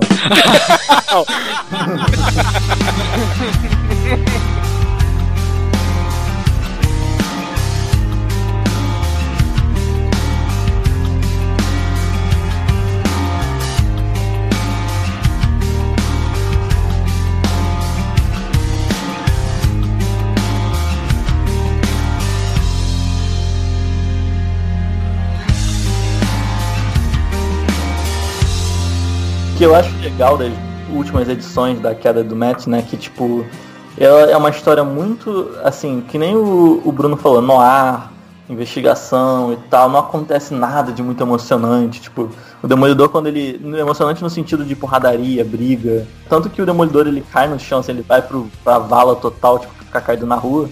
Ele toma, tipo, uma facada do, de um bandido de quinta categoria, sabe? É não, totalmente é... decadente, assim, sabe? Uhum. Totalmente não glamuroso. E as últimas edições partem por uma porradaria épica, sabe? E aí surge essa figura do Nuke. Que é tipo, assim, acho que se a gente pudesse definir para alguém que não leu, ele é o anti-Capitão América. Ele é tipo assim, se o Capitão América fosse construído pro mal, ele seria o Nuke. É um super patriota com a pele meio de plástico que é mega indestrutível e o cara acha que tá na guerra do Vietnã até hoje.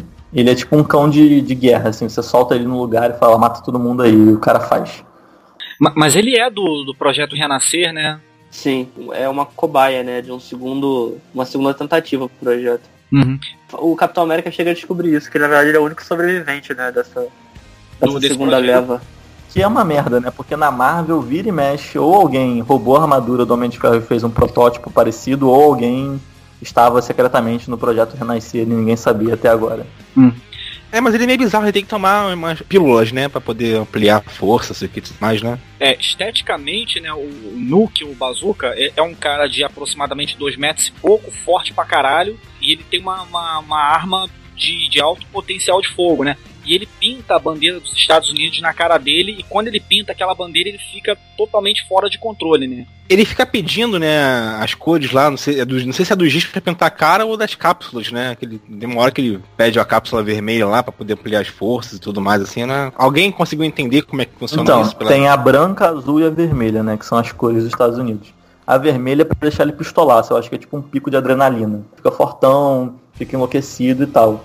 E a azul e a branca, eu acho que elas acalmam ele gradativamente. A azul é para tirar ele do, da loucura da vermelha e a branca é para deixar ele totalmente neutralizado. Então tem uma hora que ele tá amarrado assim, e nego, ele fica pedindo a vermelha, e o cara fala, não, só a branca e a azul por enquanto. Uhum, é verdade. Assim, a vermelha é aquela de sangue, assim, aquela boladona. É, e, e ele tem uma versão dele no, no, no Jessica Jones, no Simpson, né? A gente Simpson merda da Jessica Jones. O Nuke, ele é introduzido. Nuke, né? Que é o nome original dele, se não me engano. O Bazooka, enfim. Ele é introduzido na série da Jessica Jones, cara, de qualquer jeito. Parece que tinha uma obrigação de que ele tinha que ser introduzido, não sei porquê. Parece que foi obrigado, cara, porque não faz o menor sentido. Não, é verdade, cara. Ele é um personagem ali que você nem esperava que ele fosse, né? Ele era um policial o, de rua, cara. Policial de que entra, começa a dar umas pílulas para ele, ele fica full pistola e cai e vai para cima delas sem nenhum motivo. Ele tava protegendo elas. Ele entra numa Sim. pira de que proteger elas, eu vou ter que matar elas. Cara, é muito ruim, né? É horrível. Eu acho que a introdução desse cara foi uma das tentativas desesperadas da Netflix tentar unificar esse universo, né? Fazer funcionar com o cinema. Que é tentando colocar de alguma forma aí o Capitão América na história, que é com o projeto do Super Soro. E se eu não me engano, na Jessica Jones, ele também é transformado no Bazooka através do Super Soro, né? Eu não sei, eu acho que o, o, lance das pílulas continua acontecendo lá, né? Mas eu não sei se é, se é citado o Super Soro. Eu sei que no Luke Cage é mais citado isso, né? É porque eu acho o que ele fazia parte de uma equipe, sei lá, de um tipo um Black Ops da CIA, sei lá. E dentro dessa equipe é, é, era comum esses testes assim, ele era um desses caras, uma dessas cobaias. Sim. Mas aí, é. como é que ele virou policial de rua? Isso que eu não entendo. É, no seriado é depois que a gente descobre que é o Nuke, né? E começa a flertar com alguns, alguns traumas psicológicos que ele já viveu anteriormente, né? Que é a característica do Nuke do Queda de Murdoch, né? Que é um cara que ele, tipo, efeito Rambo, assim, né? Complexo de Rambo. Tá achando que tá na guerra até hoje, assim. Mas então, por isso que eu acho que isso é tipo pegar o personagem e destruir ele completamente. Que é tipo assim, o cara é tão louco que no quadrinho, tipo assim, ele não sabe que meio que a guerra acabou, assim, ele meio que tipo fica vivendo eternamente, tipo, na mesma data, assim, tanto que ele pede cervejas que não existem mais, as paradas assim. E aí na série ele é tipo um cara policial de rua normal, vivendo entre as pessoas, completamente tranquilo. É, namora a triste lá, né? A não, colega é da Jessica tipo Jones. Assim, nós não entendemos o personagem. Eu só entendi que quando ele tomar uma pílulazinha ele fica muito louco. Então é isso, gente. O personagem é isso. uhum. Sabe? E perde toda a parte mais maneira que é essa parada, ele viver totalmente alienado e tal ele ser um soldado 24 horas por dia. É tipo, ai cara, que bosta. Não, foi legal porque a gente foi vendo, né, nos quadrinhos, a apresentação dele é como se fosse realmente um cinema, assim, né? Ele fazendo uma outra missão em outro lugar, na, no Equador, né, na, Amazônia. Ele apresentando ele pra gente e ele tá vindo pra cá, né, pra Nova York, a pedido do, do rei do crime, né? A gente vai vendo todas essas, essas assim, como se fosse uma narrativa cinematográfica realmente. E quando ele entra em cena, aí no arco final, né, já bota pra foder tudo e o Demolidor tem aquelas cenas lá que já, já descreveu aqui, né? Que ele vai sentindo os, os, tiros afetando toda a cidade lá de Nova York, né? O bairro lá de Hell's Kitchen e tudo mais, que ele faz uma chacina lá, né? Mata geral, que aí inclusive entra até os Vingadores lá, né? Pra tentar conter toda essa chacina que acontece por lá, né? E achei meio bizarro, assim, né? Uma história que parecia ser tão, né, por dentro ali do Demolidor, tão digamos que simples até, né? Uma história tão localizada, local ali, urbana, dentro de Hell's Kitchen, e do nada nos depararmos com uma destruição em massa e os Vingadores com Thor fazendo chover, né? O Homem de Ferro lá chegando lá, Capitão América. Eu achei isso muito legal, cara. Pelo na edição que eu li, logo no início dessa última edição, onde aparecem os Vingadores, tem uma dedicatória, né? Do Frank Miller, falando que essa edição é dedicada ao Jack Kirby. Que é o criador do Capitão América, o criador do Thor e basicamente quase todo o universo Marvel. E isso, na verdade, é, também evidencia muito do que o Raul falou um pouco antes, que essa desconstrução do herói já tinha sido iniciada muito lá atrás, por esse próprio Jack Kirby, entendeu? E ele introduzindo esses heróis nessa história talvez seja a melhor forma de você mostrar que de fato teve uma redenção do Demolidor, que é você colocando ele lado a lado com os exemplos de heroísmo desse universo. E sem falar da narração do Ben Yuri, que quando o Capitão América aparece é muito foda. Quando ele fala que a voz do cara é tão imponente que ele poderia controlar um deus. E que de fato ele controlava. Controla, é, de fato ele controla. Que é o Thor. E porra, isso é muito lindo, cara. Isso dá até uma lacrimejada no olho, assim. Ele é, começa é, é... a emular o traço do Jack Kirby, cara. Então, pô, é uma última edição para mim que fecha perfeitamente. Apesar do, do Frank Miller ser um dos principais responsáveis por essa coisa dark, realista, e meio deprimente dos super-heróis e tal. E ele termina com várias coisas super ingênuas e otimistas. Otimistas. Tipo, o Capitão América sendo o cara que, tipo, não, eu tenho que impedir porque esse cara está destruindo o patriotismo e tal, porra, que babaca, ele tá usando a bandeira para matar pessoas. É, eu acredito no sonho. Eu, acredito é, no sonho. É. O Demolidor, quando ele derrota o Nuke, ele meio que a, o simbolismo dele derrotando o Bazooka, ele colocando ele em cima da mesa de um jornalista. Tipo, a liberdade de expressão vai, vai salvar o dia, sabe? Acho muito legal, porque, tipo assim, é uma das histórias mais darks, mais pessimistas da Marvel, mais tristes, assim. Mas se você olhar o final dela, cara, tipo assim, é isso aí, cara. No final, bem venceu, os super-heróis continuam e faz parte. Uhum. E a vida que segue, sabe? Eu acho mó Terça-feira. Assim. Terça-feira. É, eu acho, eu acho é. engraçado essa coisa, cara. Principalmente você olhando para as coisas que o Frank Miller fez depois, sabe? Tipo, e... até as coisas que ele fez antes, até o próprio Cavaleiro das Trevas, assim, eu acho bem mais dark, pessimista e tal. Com certeza. engraçado. Ou até como ele encerra a, a, fase dele no, no Demolidor, antes da queda de Murdoch, que ele, ele encerra uma edição que é muito icônica, que é uma edição chamada Roleta Russa. Sim, na qual o Demolidor e o Mercenário, que é o cara que, spoiler, assassina a Electra na, nos quadrinhos, o Demolidor vai confrontar o Mercenário que tá todo quebrado no hospital e começa a fazer uma roleta russa com uma pistola. E essa história é angustiante pra cacete, entendeu? E ele encerra a fase dele com isso. Ou seja, o herói já totalmente fora de si, o Demolidor praticando quase o suicídio ali com o seu maior vilão. E quando ele volta no Demolidor, ele faz de fato uma história muito pesada, mas ele encerra é, de uma forma otimista, como o Raul falou.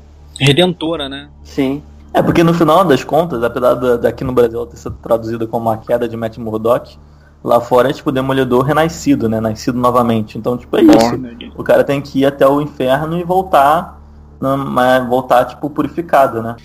Tem até um trecho que ele fala na última página quando ele tá andando com a Karen Page, né? Ele fala de todo o drama dele, né? Que ele é um advogado, que, mas ele fala que ele é apenas um cara que sofreu um acidente na infância e ganhou superpoderes e que hoje ele é demolidor, que é isso que basta a gente saber sobre ele. Uhum. É, é muito foda, assim, do jeito que termina, assim, né? E mostra como, né, a vida dele é assim, né, cara? Cada semana é um evento catastrófico diferente, assim, né? Terça-feira para ele, né? Eu, eu achei bacana também uma parte que ele. Logo, logo assim que que tá começando a dar tudo errado para ele, né? Ou seja, bem no começo mesmo. Né? Aí quando ele tá olhando assim, porra, perdi meu emprego, perdi minha, minha namorada, perdi meu melhor amigo, etc. Não, mas tem uma coisa que, que me ajuda a encarar tudo isso. Tem uma coisa que, que vale a pena ainda fazer. Aí quando ele vai, pega o uniforme assim e veste. Porra, é, é realmente bacana, né? Essa, essas nuances. É, é verdade. Foda, né? É quando ele realmente está sendo ele mesmo, né? Uhum. Ele, na verdade, o disfarce é ele ser o Matt Murdock, né? Uhum. Na Engraçado realidade, que é o Demolidor. É, é o tipo de coisa que já existia um pouco antes, mas acho que o Frank Miller sedimenta assim no imaginário popular. E a coisa que fica até hoje é que, na verdade, a, a verdadeira identidade de cada super-herói é a fantasia. Então, tipo assim, aquela coisa do o Batman só é o Batman de verdade quando ele está com a roupa, o Demolidor é assim e tal. Ele foi um dos caras que ajudou a sedimentar, a, sedimentar, a fixar essa Sedimentar. ideia. Sedimentar Sedimentar. essa ideia na cabeça das pessoas, assim. O Demolidor é muito isso, cara, tanto que chega num nível de mais pra frente essa coisa vai ser Aliás, isso que é uma coisa que o Vincent discute muito, né? Que depois o Demolidor ele criou uma coisa tão forte no Demolidor que todo mundo tentou copiar ele. Então era sempre a disputa pra ver quem é que fazia a maior desgraça ainda na vida do Demolidor, sabe? Quem é que ia fazer a parada mais sinistra e pior Sim. do que a queda de Matt Murdock. E virou uma grande disputa, cara, isso. Eu acho que o Demolidor, cara, é um dos super-heróis, assim, de linha que mais tem sorte, assim, cara, que mais tem fases longevas. Memoráveis, assim. é. Tanto que depois dessa da queda, cara, tem várias outras icônicas, assim. Na verdade, ele passa. Ele também sofre pela maldição dos anos 90, né? Que todos os heróis passaram. O qual o Demolidor ele tem um surto psicótico e começa a usar uma roupa ridícula. Mas. Nos anos 2000, cara, ele também tem fases muito fodas. Que também brincam com esse lance da identidade secreta dele. Tem a, a revista do Kevin Smith, que é muito controversa, mas. Ela tem seus, seus méritos, assim, ela é interessante. Ela usa muito, ela puxa muito do que o Frank Miller construiu também. Ela brinca com essa mesma coisa do Demolidor se questionar, questionar a sanidade dele. É, tem muita gente É. que gosta de colocar como a continuação da queda, mas, tipo assim, não vai nessa vibe. Se você quiser ler a- O Diabo da Guarda, que é o nome dessa história, não vai achando que é a continuação da queda de Matt Murdock. Tipo, é uma história legal. Só uma pergunta. É, Wilson Fisk já sabe que o Matt Murdock é o Demolidor, né? Tem alguma outra situação, alguma outra HQ em que, que ele usa essa, essa informação contra o Demolidor? Ou para por aí? Cara, existe uma outra história chamada A Queda do Rei do Crime. Seria o Demolidor tentando quebrar o, o Rei do Crime, né? É, De certa forma ele consegue e eles meio que acabam tendo um acordo de cavalheiros ali entre os dois. Maneiro. Mas, ah, aliás, uma coisa importante de ser discutida aqui. É, eu fiquei com, na primeira temporada do Demolidor, eles dão a entender que a Karen Page fez uma coisa muito ruim no passado. Sim. E aí eu fiquei pensando, cara, se eles falarem que ela se envolveu com pornografia e tudo mais antes de conhecer o Demolidor e o Fogo, não vai fazer o menor sentido. Porque na verdade ela, ela é apresentada já na merda, né? Que ela tá na delegacia quando Sim. o Matt e o Fog encontram ela. Mas Sim. ela tem alguma coisa no passado dela. Não sei se é o- quando ela mata o Wesley. Sim, É, ela é. vai pra casa e começa a beber pra cacete, ou seja, ela já tem, sei lá, talvez um histórico de vício. Isso na primeira temporada fica meio implícito, assim, na segunda temporada eles esquecem isso, mas na primeira ela Isso. tem esse lance com a bebida, que pode ser aí o, o equivalente ao pico de heroína dela na queda de Murdoch. Então talvez de fato eles usem essa informação na, na terceira temporada. Será que eles podem aproveitar, eles devem querer usar esse ensejo aí para aproveitar essa onda de, de escândalos sexuais que tá tendo aí na, na TV, no cinema, etc, para tentar lançar esse tema, alguma coisa assim? Seria, seria o momento perfeito, né, cara? Pô, cara, seria é, assim uma discussão interessante, né? Pô, Kevin Space, cara, foi acusado de porra, sacanagem, cara. Sacanagem, É, sacanagem com o Kevin não, ou com um cara É. que ele abusou. Sacanagem com o que ele fez, né? É, realmente. Não, não, eu sei, sacanagem assim, a, a situação, né? Um ator do porte do, do Kevin Space. né? É, Porra. verdade. Não, dá tristeza, né, saber que, tipo, peraí, ele pode ter acabado com a carreira dele ali, né, de sucesso, né, com essa revelação. Mas é tem mais- assim, caralho, cara, tem que, porra, tem que punir pessoas assim, né? A gente sabe que existe, né? É. Pode não, falar. o que é mais assustador é a gente só saber alguns casos, né, cara? Isso deve ser muito mais frequente. Deve acontecer muito Sim. mais do que a gente consegue saber, assim.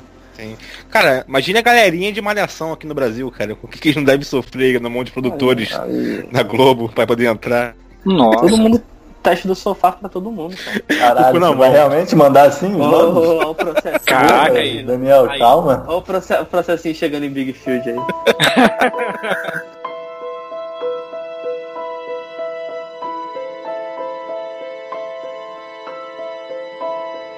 How can you see into my eyes like open